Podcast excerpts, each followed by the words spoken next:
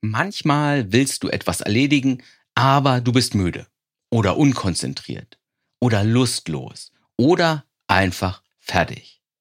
Und dann kannst du sagen, mache ich halt morgen. Oder du bringst dich in einen besseren emotionalen Zustand, wo du wach bist, wo du motiviert bist, wo du fokussiert bist. Und wie du das anstellen kannst, darum geht es in dieser Folge.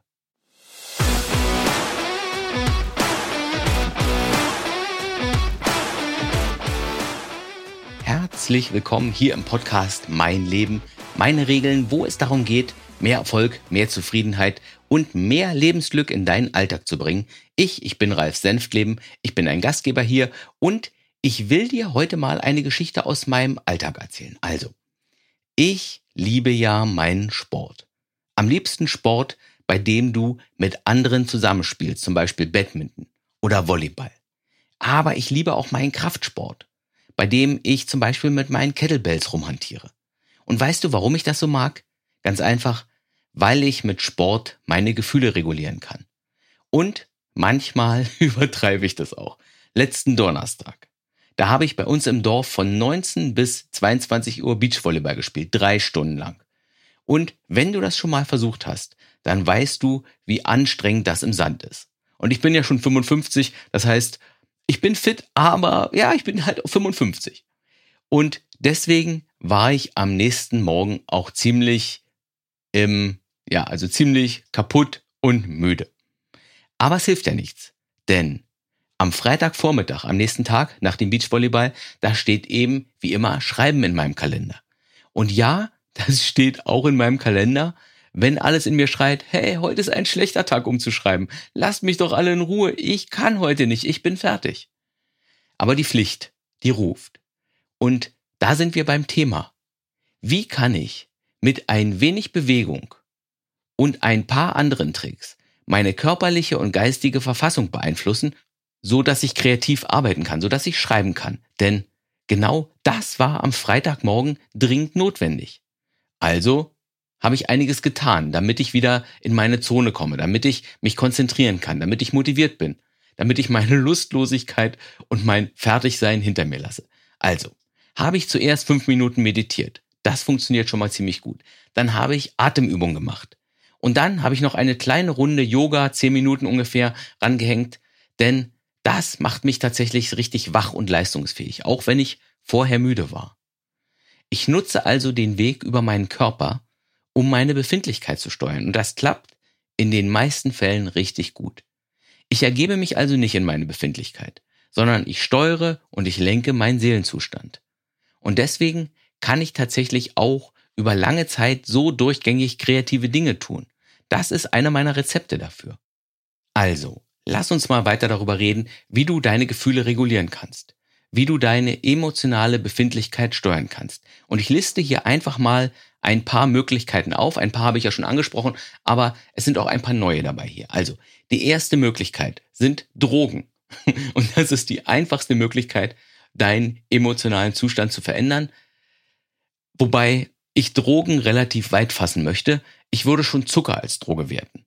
Denn ich kenne zum Beispiel viele Leute, die müssen beim Denken, beim Kreativsein, beim Lernen ständig Kekse futtern oder ja, M&Ms in sich rein inhalieren weil ihnen sonst die Konzentration abhanden kommt. Und das ist ja auch eine Art Droge. Du nimmst etwas, in diesem Fall eine Süßigkeit, Zucker, um deinen emotionalen Zustand zu regulieren. Kaffee oder andere koffeinhaltigen Getränke helfen dir auch, wach und aufmerksam zu bleiben. Und ich habe sogar schon von Leuten gehört, die ihren Kindern das Ritalin klauen. Das ist diese Droge, die du bei ADHS nimmst, um konzentriert zu sein. Und die klauen ihren Kindern halt das Ritalin, weil man da so schön konzentriert arbeiten kann. Es gibt natürlich noch viele andere Drogen, manche legal, andere verschreibungspflichtig. Ich persönlich habe für harte Fälle, wenn jetzt wirklich nichts anderes mehr hilft, tatsächlich Koffeintabletten. Die nehme ich aber höchstens einmal im Monat. Da ist mein Magen ein, ein Schutzmechanismus, weil ich sonst Magenschmerzen bekomme, wenn ich das so oft mache.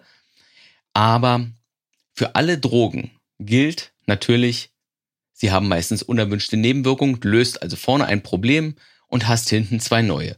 Deswegen ist das mit den Drogen halt eine schwierige Geschichte. Ich persönlich setze deswegen meist eher auf andere Arten, um meine Gefühle zu regulieren. Und Da haben wir zum Beispiel die Bewegung. Das ist mein wichtigstes Mittel. Wenn ich müde und unkonzentriert bin, lege ich meistens eine kurze und intensive Bewegungseinheit ein. Ich laufe dann zehnmal die Treppe in meinem Haus hoch und runter. Meistens noch mit einem Gewicht, mit einem Kettlebell in der Hand. Oder ich mache 50 Kettlebell Swings mit meinem 20 Kilo Kettlebell.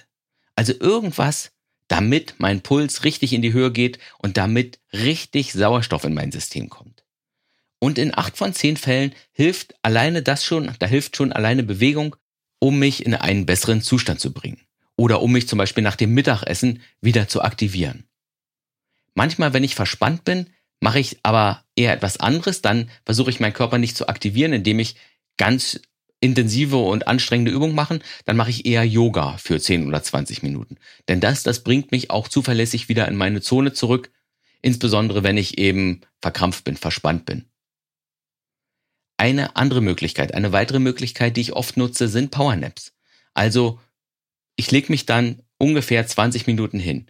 Hier ist es wichtig, dass du wirklich einen Wecker stellst, damit du nach 20 Minuten wieder aufstehst, denn wenn du länger schläfst, wenn du 30, 40, 50 Minuten pennst, dann kann einen das relativ gut träge und drömelig machen. Also dann erreichst du genau das Gegenteil von dem, was du eigentlich erreichen wolltest. Deswegen Wecker stellen, maximal 20 Minuten. Für mich persönlich haben sich 18 Minuten als genau die perfekte Zeit für ein Powernap herausgestellt. Aber da musst du selbst experimentieren.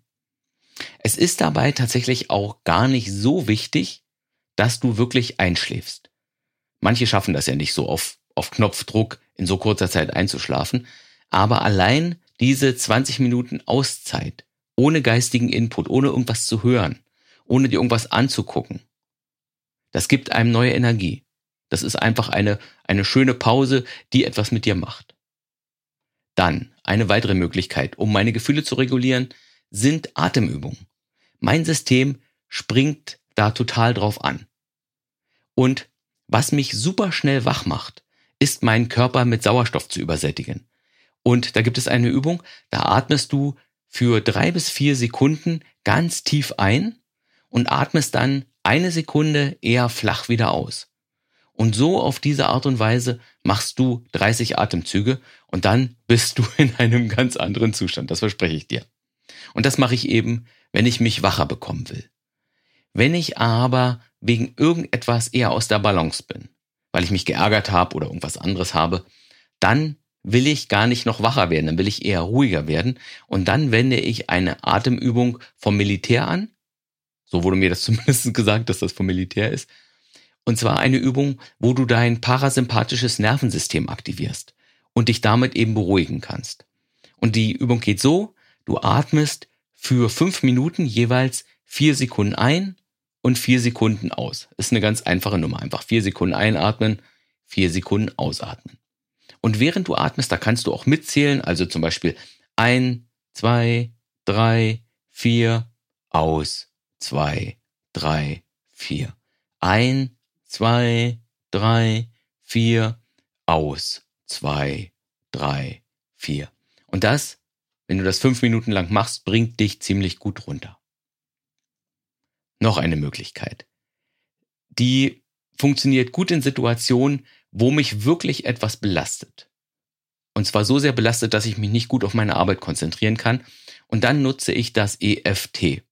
EFT, diese drei Buchstaben, stehen für Emotional Freedom Technique. Und das ist eine Klopfmethode aus der energetischen Psychologie, wo du Belastungen, seelische Belastungen wegbekommst, indem du bestimmte Akupressurpunkte an deinem Körper rhythmisch klopfst. Das klingt ein bisschen esoterisch. Ich weiß auch nicht, wie das funktioniert. Die Erfinder vom EFT haben da eine Erklärung die ich persönlich nicht besonders stimmig finde, aber das ist vollkommen egal, weil es für die meisten Menschen einfach funktioniert. Und das ist so ein Beispiel von, wer halt hat recht oder wenn es funktioniert, ist es egal, ob du es erklären kannst, warum es funktioniert. Wenn dich das interessiert mit dem EFT, dann suchst du einfach bei YouTube nach EFT oder im Internet nach diesen drei Buchstaben eben EFT oder Emotional Freedom Technique. Da findest du ganz viele Anleitungen im Internet. Das brauche ich hier nicht zu erklären, wie das funktioniert. Und das sind also die Methoden, die ich am häufigsten benutze, um mich emotional im Gleichgewicht zu behalten, so dass ich kreativ sein kann, so dass ich in meiner Arbeit jeden Tag abliefern kann. Und ich bewege mich und bringe mein System richtig in Schwung. Oder wenn ich verspannt bin, mache ich Yoga, ich mache Atemübungen, ganz selten nehme ich auch mal Koffein, nicht zu häufig, weil mein Magen sonst rebelliert. Ich penne für 20 Minuten, ich mache Atemübungen oder ich klopfe störende Emotionen weg. Das ist so mein Arsenal. Das sind meine Techniken. Und all diese Techniken, die klappen in neun von zehn Fällen, um mich emotional wieder aufzurichten. Aber, ich sage es ganz ehrlich, es gibt natürlich auch Tage, da hilft gar nichts. Und dann mache ich einfach Pause und lasse meine Arbeit liegen und ich schlafe eine Nacht und am nächsten Tag ist dann wieder alles besser. Aber wie gesagt, in neun von zehn Fällen klappen meine Techniken, um mich emotional wieder richtig konzentriert und wach zu machen. Und so eine Quote von neun von zehn finde ich ist eine gute Quote. So.